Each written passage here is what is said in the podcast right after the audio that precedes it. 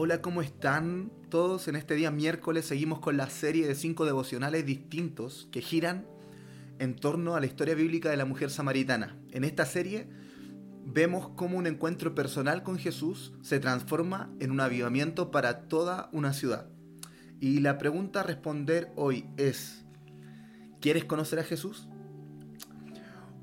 Hoy voy a compartir en este devocional uno de mis temas favoritos de la Biblia, de los que más me emociona hablar y más necesarios para nuestra vida espiritual. Así que prepárense para 20 minutos de devocional. no. Ok, Jesús está interesado en que lo conozcamos. Dentro del diálogo que tiene con la mujer samaritana le dice, si conocieras quién es el que te está pidiendo agua, entonces tú le pedirías y te daría agua viva. Enfoquémonos en el si conocieras. Jesús no solo quería vincularse con la mujer samaritana, no solo quería compartir un tiempo con ella. Jesús no solo quería hacer algo bueno con ella. Jesús quería revelarse y que ella pudiera conocer quién realmente Él es. Primera de Timoteo capítulo 2 verso 3 y 4 dice, porque esto es bueno y agradable delante de Dios nuestro Salvador, el cual quiere que todos los hombres sean salvos y ojo aquí, y vengan al conocimiento de la verdad. El Padre está interesado en que podamos ser salvos y conocer a Jesús. Sé que muchos estamos tan ansiosos de hacer muchas cosas por Dios, pero de algo estoy seguro. Y es de que Dios está más interesado en que lo conozcamos a Él, a que nos volvamos profesionales del Evangelio y sepamos hacerlo todo. La primera pregunta que Saulo le hace a Jesús en su primer encuentro es, ¿quién eres Señor? Y la segunda recién es, ¿qué quieres que haga? Estas dos preguntas deberíamos hacernos cada día antes de querer hacer muchas cosas por Dios. Deberíamos entender que simplemente Dios quiere que lo conozcamos. Jesús se reveló a través de su historia. A la mujer le dijo su pasado, le habló de su presente y le profetizó su futuro. Y mira, podemos conocer a Dios a través de muchas maneras.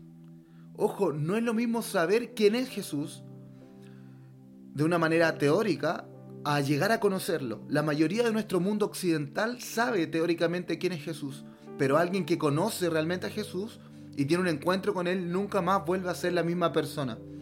Y somos una generación muy capacitada, la más capacitada para cumplir la misión que Dios nos encargó.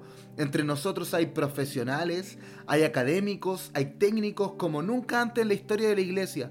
Pero hay algo que no se reemplaza con nada.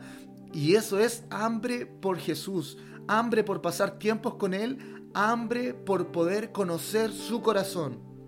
Jesús no vino a la tierra para que seamos predicadores exitosos o organizadores de eventos o gente reconocida. No, no. Eso es muy simple para Jesús. Jesús vino a la tierra.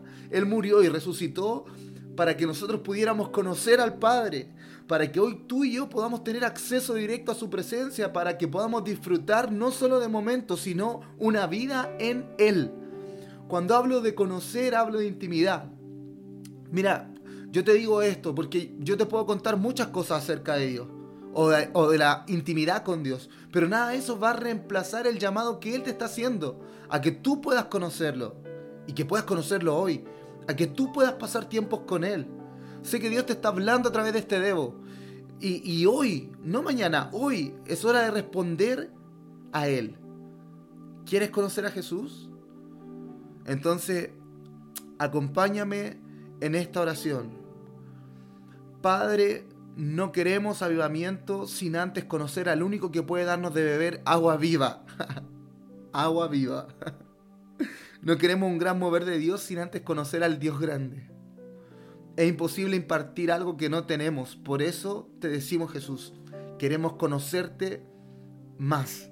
Tu voz será nuestra inspiración. Verte será nuestra pasión. Palparte será nuestra motivación. Revélate cada día más a nuestros corazones.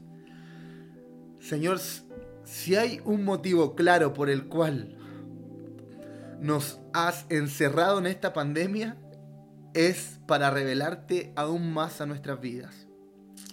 Gracias Jesús por este tiempo. Amén.